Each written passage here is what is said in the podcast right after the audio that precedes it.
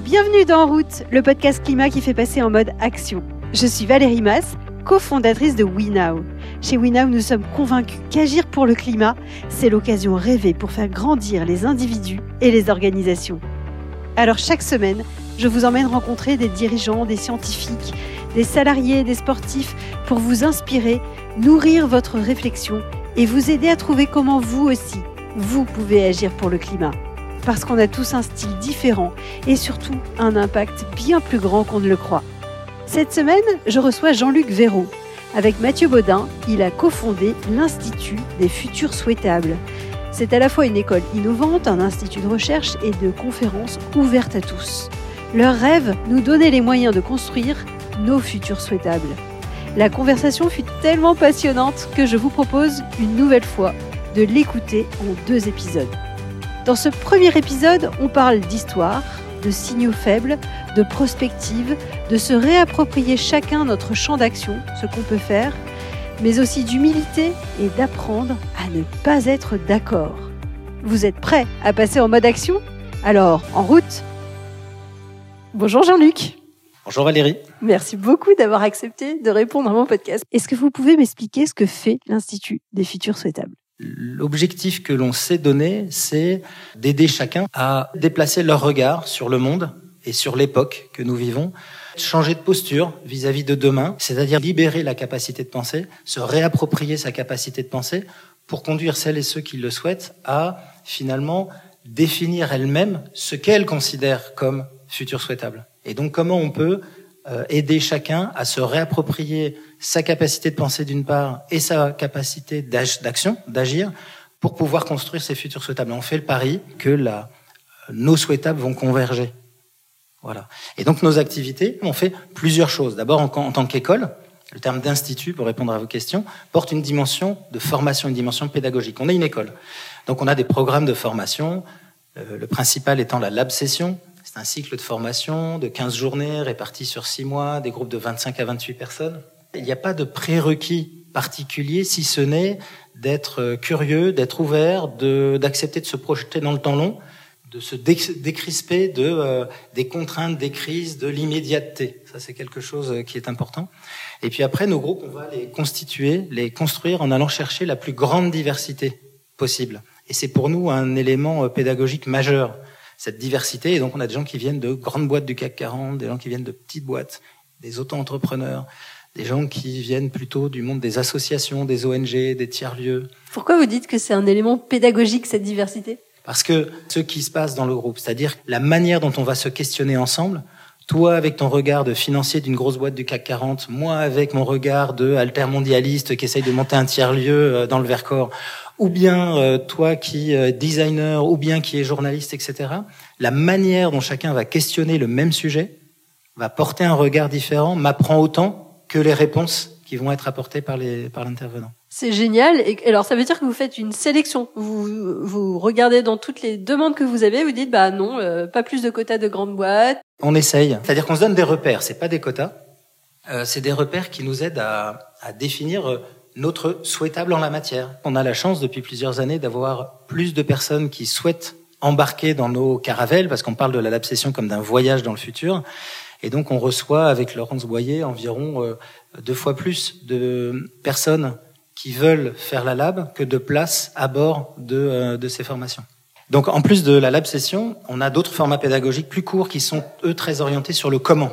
Donc on a ce qu'on appelle des focus labs et donc euh, comment changer sa manière et ses processus d'innovation, notamment par le biomimétisme, comment réinventer ses pratiques managériales dans les organisations, explorer les nouvelles dynamiques organisationnelles et de gouvernance? Et puis un troisième format qui s'appelle euh, territoire pour réinventer la manière d'envisager sa transition territoriale, son impact territorial quand on est un acteur sur un territoire, mais aussi pour les collectivités territoriales, finalement, son développement territorial vers des territoires régénératifs. Ces trois formations plus courtes sont vraiment orientées sur le passage à l'action, sur comment faire, sur la méthodologie, etc. Ça, c'est notre activité pédagogique. Un institut a aussi des activités souvent de euh, euh d'intervention. On va euh, mettre en pratique ce que l'on préconise, et donc on a une activité d'accompagnement d'entreprises, d'organisations et de territoires dans leur transition. Et puis on a une activité de programmation dans le cadre d'un programme d'éducation populaire qu'on appelle Épopée.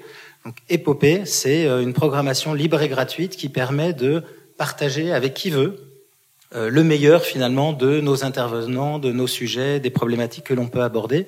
Et donc là, pour nous, l'objectif est d'aller au-devant d'autres publics que ceux que l'on touche spontanément avec nos formations. Et enfin, la dernière activité de l'Institut, elle est très importante parce que ça porte aussi le mot euh, Institut, c'est que nous avons une activité de veille prospective, de R&D et de recherche-action. C'est-à-dire, c'est des travaux d'études. Donc, on en a conduit il y a quelques années sur la, à la fois euh, l'expérimentation d'autres manières d'engager du débat contradictoire, de pas être d'accord ensemble. Donc ça, c'est un première recherche-action que nous avons conduit il y, a, il y a 7 ou 8 ans. Et puis là, depuis euh, trois ans, euh, avec euh, Olivier Massico, nous travaillons sur un, une autre recherche-action autour de la transition des territoires. Donc, formation, accompagnement, éducation populaire, programmation libre et gratuite pour tout le monde, et R&D, veille, recherche-action. C'est ça qui fait un institut. Je trouve ça génial. Alors peut-être pourquoi institut et pourquoi entreprise, mais à but non lucratif? C'est quoi ces choix? Quand on démarre avec euh, Mathieu, euh, on avait le sentiment que euh, on vivait dans un monde qui marchait sur la tête, euh, que les modèles qui étaient nos modèles, que tous les modèles en fait, qui ont été bâtis à, bâtis à la fin du 19e ou au 20e siècle, ont certainement apporté des solutions aux problèmes de l'époque, mais ce qui était solution aux problèmes de l'époque sont précisément devenus les problèmes de ce 21e siècle. Pour répondre à votre question précisément, en fait, on a créé une double structure. Donc, d'une part, une association à but non lucratif d'intérêt général qui s'appelle l'Institut des futurs souhaitables. Et si ça n'avait tenu qu'à nous, il n'y aurait que cette structure-là. Parce qu'en fait, l'objectif était véritablement de contribuer à l'intérêt général, de contribuer au débat public. Et puis, bah, évidemment, quand on se lance dans la démarche, dans une démarche entrepreneuriale, on rencontre des avocats qui nous disent ah oui, mais si vous voulez à la fois euh, euh, bénéficier peut-être un jour de subventions ou euh, de mécénat et de dons, et en même temps vous faites du business avec des activités pédagogiques, donc de la formation, il vaut mieux faire deux structures. Donc on a créé l'association Maison Mère, Institut des Futurs Souhaitables, association à but non lucratif d'intérêt général, qui a une filiale qui porte, ce sont nos activités de formation, les conférences, l'accompagnement de, certaines organisations et territoires. Ce qui m'interpelle, hein, c'est que c'est le mot souhaitable et c'est le mot futur. J'ai l'impression qu'aujourd'hui le futur fait un peu moins envie, ou en tout cas qu'on a moins de facilité à rêver le futur qu'avant. Comment on redevient optimiste? Comment on construit un futur souhaitable? Comment on, on rêve ce futur? Euh, J'ai envie, avant de répondre précisément à votre question, j'ai envie de souligner le fait que à l'Institut des futurs souhaitables, donc on, en dix ans, on a vu euh, dans nos programmes passer plus de 1600 personnes. Euh, des personnes qui se questionnent toutes euh, du, euh, à minima. Certaines très engagées déjà dans une transition, d'autres simplement ayant l'intuition qu'elles veulent changer quelque chose sans trop savoir quoi. Et ce qu'on observe à l'Institut, c'est que les deux tendances cohabitent. Le rêve et la peur. Parfois même d'ailleurs au sein d'une même personne. C'est-à-dire que la même personne peut à la fois rêver du futur, être attirée par ça, sentir qu'il y a quelque chose, et pour autant être passé ou être encore dans une euh, dans une position de euh, d'anxiété forte, de sidération ou en tous les cas portant une certaine peur. Et je pense que oui, le futur fait peur et il y a des, vraies raisons euh, pour ça.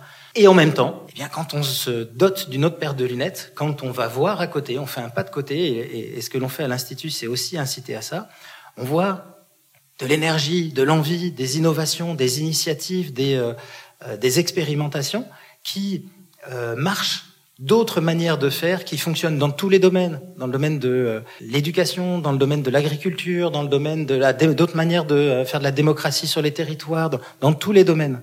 Sauf qu'il faut changer de lunettes pour être attentif à ça. La question, c'est la question du passage à l'échelle. Est-ce que ce qui est encore un signal faible en prospective, qui est encore localisé, etc., quelles pourraient être les conditions pour le passer à l'échelle et transformer le monde? Vous dites que c'est intéressant de s'appuyer sur le passé. Qu'est-ce qu'on apprend du passé? L'histoire nous apprend euh, plein de choses. Euh, Mathieu Baudin dit souvent que euh, ce n'est pas l'histoire qui se répète, ce sont les comportements humains. Et donc, si on recommence toujours les mêmes recettes, celles qui nous ont conduit à l'impasse écologique et sociale actuelle, il n'y a aucune raison que ces mêmes recettes permettent l'émergence de ces futurs souhaitables, de cet euh, autre avenir que, auquel nous aspirons. Donc euh, apprendre du passé, c'est pas forcément apprendre de euh, l'histoire qui se répéterait comme par comme par une formule magique. Non, c'est apprendre de la manière dont on a réagi, dont on a répondu à des situations analogues dans l'histoire. Vous parlez d'armes créatives dans quelques-unes de vos publications. C'est quoi une arme créative? Qu'est-ce que vous dites à tous ceux qui qui ont le sentiment qu'on ne peut pas agir D'abord, toutes les études montrent que la meilleure manière de faire face à l'anxiété, euh, notamment à l'éco-anxiété, notamment euh, ce qu'on appelle la solastalgie, c'est-à-dire euh, le, le, sentiment que les enjeux auxquels on est confronté, qui nous impactent et qui vont nous impacter très personnellement, sont tellement énormes que je n'ai pas de prise sur ça. Donc ça renvoie bien à la question de qu'est-ce que je peux faire face au dérèglement climatique, face à la sixième extinction des, des espèces. Enfin, voilà, qu'est-ce que je peux faire? La, Toutes les études montrent que la meilleure manière, la seule, je crois, pour en sortir, est d'agir. Quelle que soit la manière d'agir, où est-ce qu'on agit, comment on agit, avec quelle ambition on veut se donner, mais c'est d'agir, c'est-à-dire se voir soi-même, bouger, changer quelque chose, contribuer à quelque chose. Si j'attends d'être sûr de régler la fin dans le monde pour commencer à agir, il est sûr que je vais jamais rien faire. Donc, qu'est-ce que je peux faire là, euh, là moi, où, où, je me situe? Ce que j'appelle moi se réapproprier le périmètre sur lequel on pense avoir un impact. Et j'ai pas besoin, en tous les cas euh, pour moi, et j'invite à ça, et on invite à ça dans, dans, dans nos formations, c'est-à-dire que avoir une compréhension globale des enjeux, oui évidemment. En plus, ils font euh, système, euh, donc oui cette compréhension globale. Mais après, quel retour on fait sur soi-même en termes d'envie en termes de compétences, en termes de réappropriation du périmètre sur lequel on peut effectivement agir. Et c'est là qu'on doit jouer. Et en plus, euh, le périmètre sur lequel je peux agir aujourd'hui, c'est bien aujourd'hui. C'est-à-dire que ça ne veut pas dire que dans trois ans, dans cinq ans, dans dix ans, ce sera le même périmètre. Non, parce que agissant, je vais élargir potentiellement euh, le périmètre sur lequel je peux avoir un impact, mais c'est se réapproprier. Et votre Valérie, votre périmètre d'action sur lequel vous pouvez, vous, avoir un rôle et un impact n'est pas le même que le mien. Donc ça oblige à cette boucle de, euh, de retour à soi pour euh, se réapproprier son champ d'action. On entend beaucoup parler des éco-gestes. Il y, a une grande euh, bataille entre ceux qui disent bon ça sert à rien parce que c'est trop petit euh, et ceux qui disent bah il faut quand même faire un peu parce que ça fait bouger. Euh, et, donc comment on se positionne, enfin comment vous vous positionnez face à ça? Alors je suis assez d'accord sur le fait qu'aujourd'hui, notamment dans les médias, on nivelle un peu tout. Euh, et donc on renvoie au fait que sous prétexte que oui il faut couper l'eau quand on se lave les dents, ok mais c'est pas ça. La réponse de couper l'eau quand on se lave les dents n'est pas à la hauteur des enjeux. focaliser sur ça, je pense, est illusoire et détourne euh, l'attention des uns et des autres sur euh, du, vrai problème. Par contre, il faut aussi le faire parce que je pense que on peut pas se découper. C'est-à-dire qu'on est à la fois individuellement, chacun euh, une personne qui se lave les dents, donc qui va trier ses déchets, qui va faire un compost, qui va couper ou pas l'eau, qui va faire attention à, comment il se déplace. On est aussi un professionnel là où on est, donc on peut avoir un impact dans son organisation en fonction des responsabilités que l'on tient. Et, donc là, dans mon métier, comment est-ce que je peux avoir un autre type d'impact? Et on est aussi citoyen. Comment est-ce que je me comporte? Comment est-ce que je m'engage dans mon territoire? Comment est-ce que je m'engage éventuellement dans des milieux associatifs? Comment je m'engage ou pas dans la vie de salité en politique, mais dans le sens noble du terme, pas forcément dans un parti politique, quoique. Mais comment est-ce que je m'engage? Bon, ces trois dimensions-là, on les a tous en nous. On est une personne, on est un professionnel et on est un citoyen.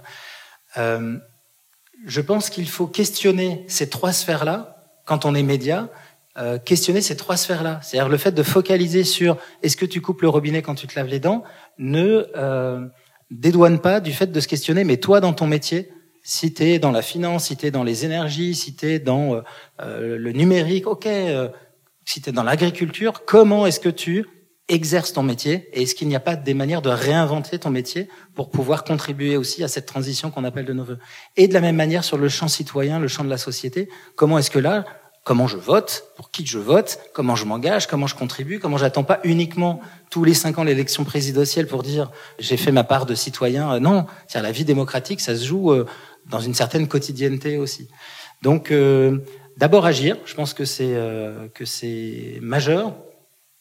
En se réappropriant pour soi, où est-ce que j'ai envie d'agir? Où est-ce que c'est plus facile euh, d'agir? Commencer par le plus facile?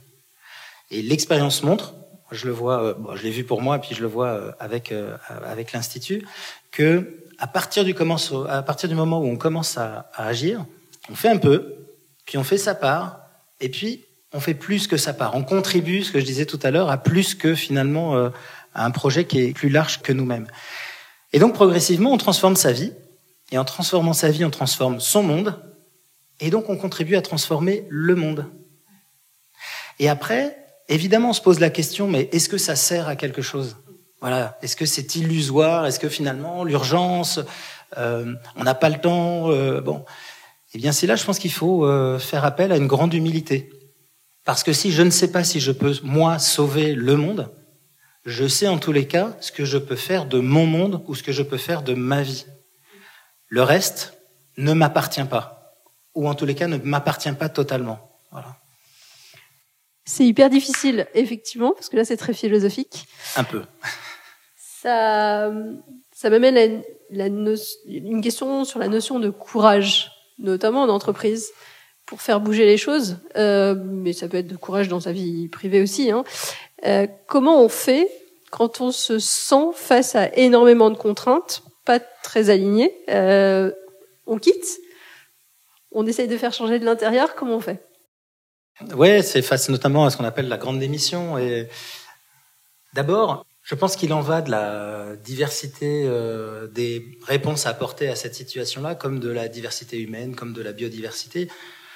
Euh, ce que je disais tout à l'heure, se réapproprier le, champ et la manière dont on pense pouvoir agir, euh, c'est n'est pas forcément la même pour chacun. Et donc, oui, des personnes qui quittent le système ancien, conscients, convaincus, ou simplement en ayant l'intuition que ça ne tourne pas rond, et donc il va falloir inventer autre chose, qu'il y en ait de plus en plus, c'est super. Et euh, moi, je suis pas un expert en innovation, mais les chercheurs dans le domaine de l'innovation ont montré que les innovations se situent de rupture, notamment, se situent toujours à la marge, à la périphérie du système existant. Donc, heureusement qu'il y en a et qu'il y en a de plus en plus parce que c'est à la marge que les choses vont commencer et commencent déjà à bouger. Mais d'un autre côté, il y a d'autres professionnels, d'autres étudiants qui sortent de l'école, etc., qui euh, veulent entrer, voire rester dans ces grandes entreprises pour les transformer de l'intérieur. Mais bravo à eux, quel courage que de vouloir faire ça. Il faudra, le monde de demain, en tous les cas c'est ma conviction, ne sera pas fait que de start-upers, d'instituts des futurs souhaitables, de permaculteurs, etc. C'est-à-dire qu'il faudra bien que nos grosses organisations se réinventent, se transforment et qu'elles fassent aussi ce passage-là. Donc qu'il y ait des gens qui, eux, n'ont justement pas envie de démissionner et qui ont envie de transformer le système de l'intérieur, mais moi, j'en aurais pas l'énergie. Donc bravo à eux, quoi.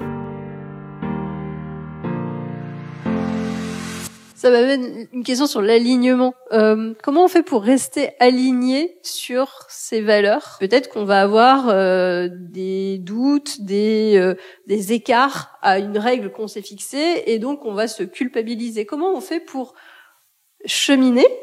Moi, je pense que la première chose qui est importante à faire, c'est lucide de l'état du monde. Est-ce que je suis lucide sur qui je suis? Et ce que j'ai envie de faire de ma vie? Voilà, c'est-à-dire qu'est-ce qui, euh, qu'est-ce qui m'anime, qu'est-ce qui est vivant en moi. Hein, c'est toute la problématique, tous ces travaux de recherche, mais on le voit bien, de, de pratique autour de la raison d'être, de l'ikigai, que ce soit à titre personnel, au titre de nos organisations.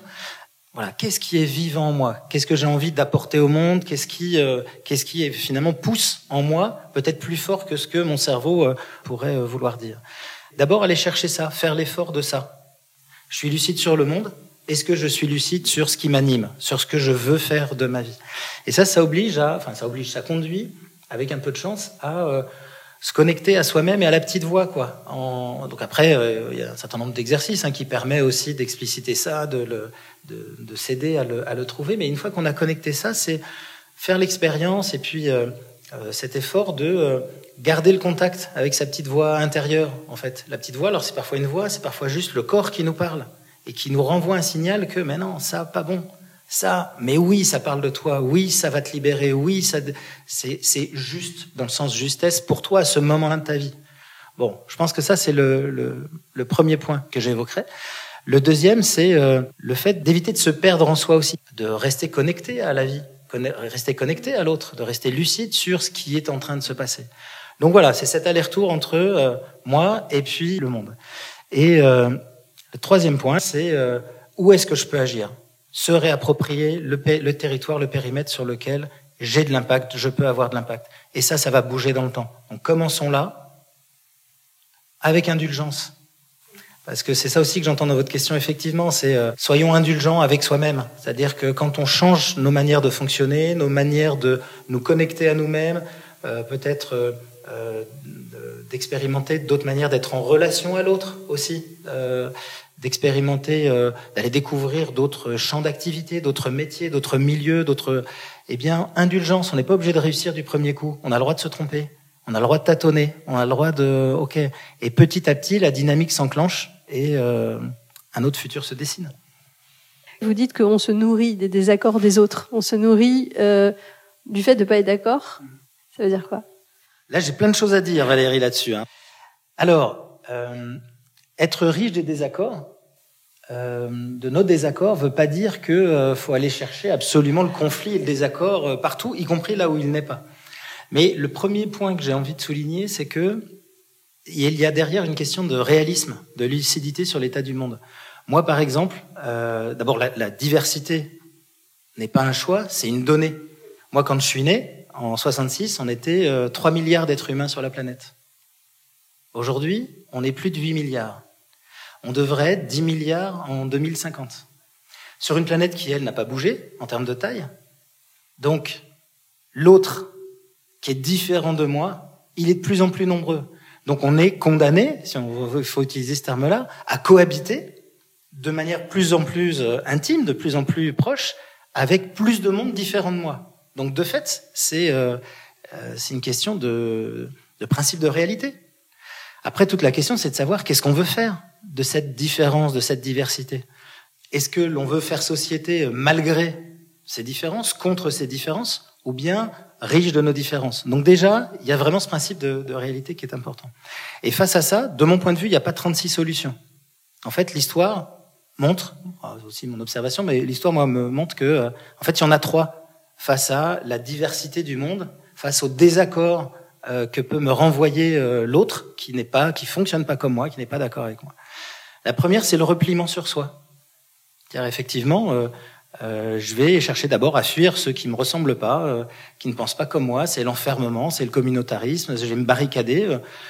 il y a une étude qui montre une carte incroyable qui montre qu'il n'y a jamais eu autant de murs sur le globe aujourd'hui, alors même que euh, le mur de Berlin est tombé, etc. Mais il n'y a jamais autant de murs pour isoler les frontières, pour empêcher les uns les autres de se rencontrer, de se déplacer, etc. Jamais autant qu'en ce début de 21e siècle. Et pour autant, les murs finissent toujours par tomber. Donc on voit bien que ça peut pas être une voie, le repliement sur soi.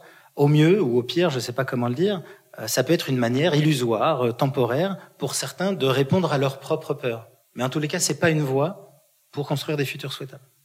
La seconde voie possible, c'est un rapport de domination.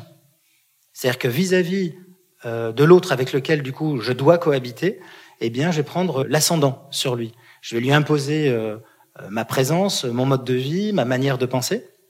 Et je pense que ce comportement, il est beaucoup plus répandu que le repliement sur soi. Que ce soit les colonisateurs sur les peuples autochtones, que ce soit les majorités culturelles ou ethniques sur les populations migrantes, que ce soit les hommes sur les femmes, que ce soit les hommes grand H sur la nature, que ce soit même euh, dans certains, euh, dans certains, euh, certaines configurations familiales des adultes sur les enfants, les rapports de domination, c'est quand même une manière d'être en relation à l'autre différent de moi qui est extrêmement répandue. Et on l'observe dans tout type d'organisation sociale. Hein, on regarde les actus, que ce soit au sein des partis politiques, dans les églises, les fédérations sportives, les institutions culturelles, les entreprises, même parfois au cœur de la cellule familiale, le rapport de domination euh, existe. Et euh, euh, semble-t-il sur dans très nombreuses cultures sur tous les, les, les, continents. Mais là aussi, évidemment, ça ne peut pas être une voie pour construire des futurs souhaitables. Cette manière d'être à l'autre différent d'être à l'autre qui n'est pas d'accord forcément et a priori avec moi. Euh, en effet, de quel futur souhaitable pourrait-il être question? Euh, s'il continue de nier le droit de l'autre à euh, exister en tant que personne, euh, à part entière, à nier son droit à penser, à avoir sa pensée propre, à dire et à agir différemment, à exprimer un point de vue différent de l'autre, euh, surtout si cet autre c'est un ascendant, que ce soit un parent, un conjoint, homme, un chef ou autre. Et je parle bien ici du droit de chacun à exprimer ce qu'il est à affirmer euh, sa différence, sa singularité, à entrer en désaccord avec l'autre pour apporter sa contribution à la vie. Mais entrer en désaccord avec l'autre ne veut pas dire que je nie l'autre, ne veut pas dire que je vais le tuer, c'est juste je ne suis pas d'accord avec toi sur ça, est-ce qu'on peut le regarder? Donc si les deux premières voies, le repliement sur soi et la domination, le rapport de domination, euh, pour moi ne sont pas euh, des, des manières souhaitables d'entrer en relation avec l'autre au regard de la diversité qui s'impose à nous, hein, qu'on le veuille ou non, euh, je pense que la, seule voie possible, en tous les cas, c'est celle que nous expérimentons et que nous essayons de promouvoir à l'Institut, c'est d'apprendre à ne pas être d'accord ensemble.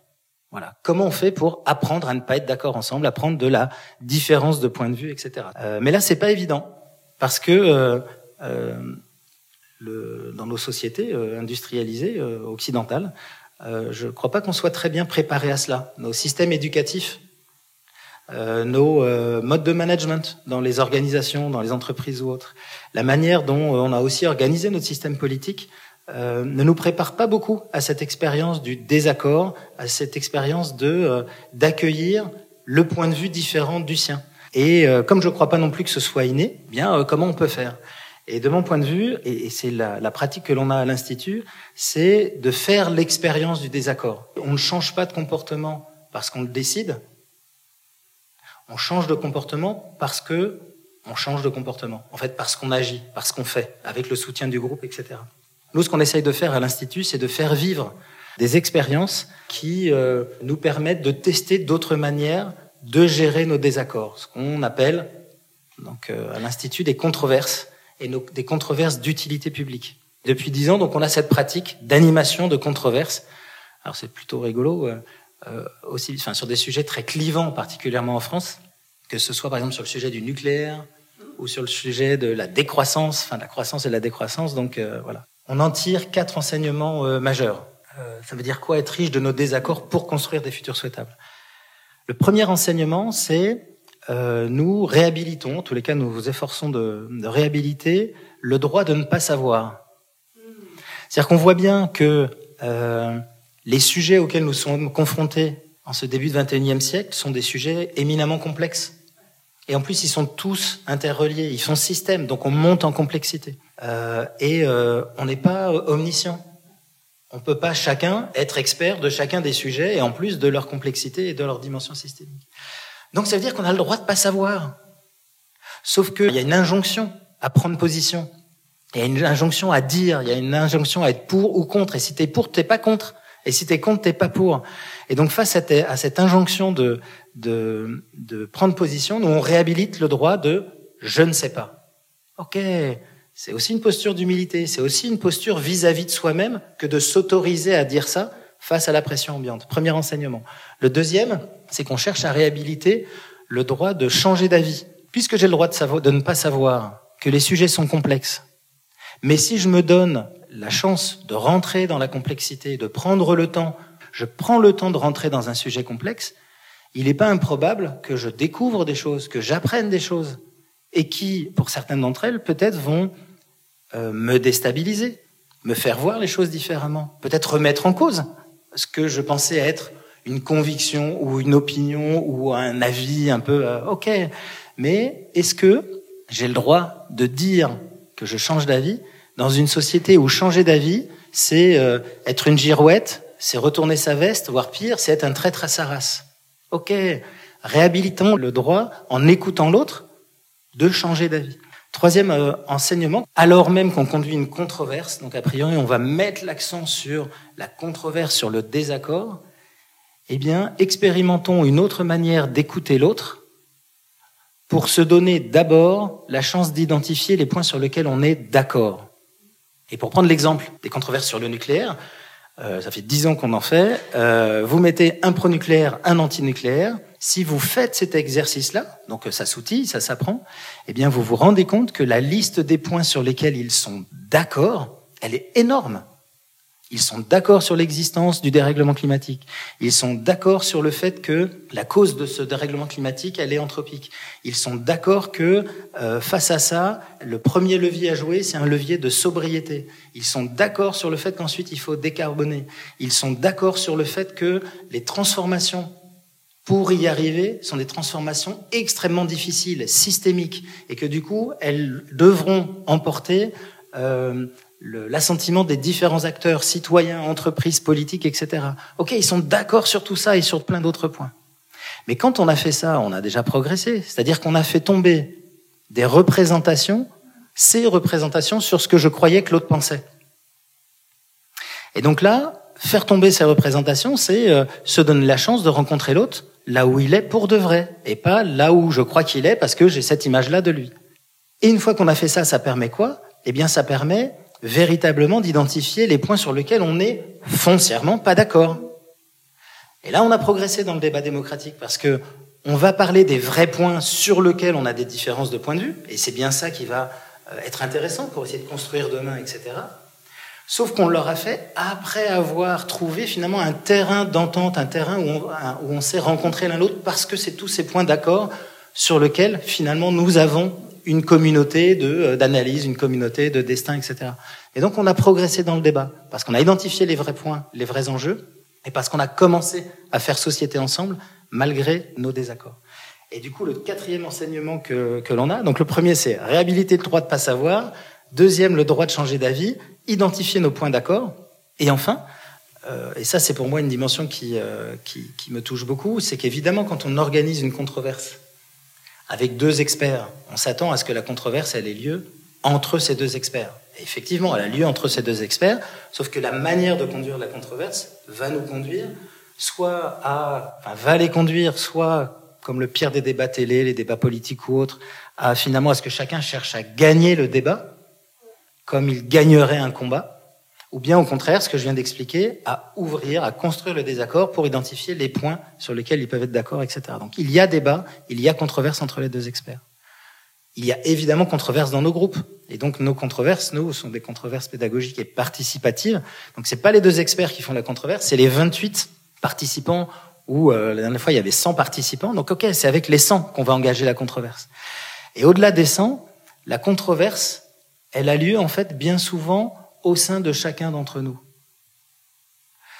Et donc on fait l'expérience du fait, par exemple, sur un, sujet comme la décroissance, que la même personne peut à la fois euh, considérer que la décroissance est une évidence, parce qu'on ne peut pas viser une croissance infinie dans un monde aux ressources finies. Donc oui, c'est évident la décroissance. Et pour autant, en même temps que je dis ça, c'est le même Jean-Luc Véraud qui considère que cette idée est insupportable.